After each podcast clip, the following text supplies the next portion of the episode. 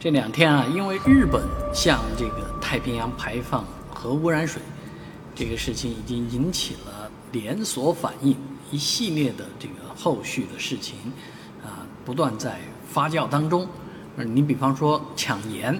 呃，很多人说抢盐还不光是海盐的问题，是因为盐可以防辐射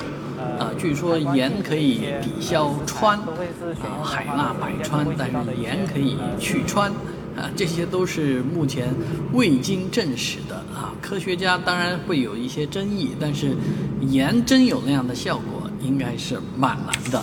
而另外一件事情是躺着中枪的，就是呃日料店啊。其实当初啊排海这个事情呃要做的时候，我们就能够想到，首先受影响的当然是日本的渔民，其次就是。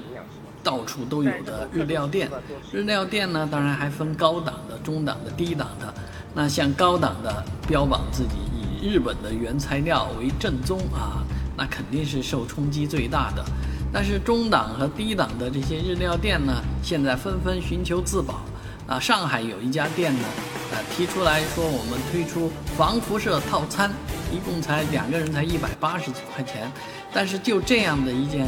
自保的事情呢，居然被网友骂得下架了，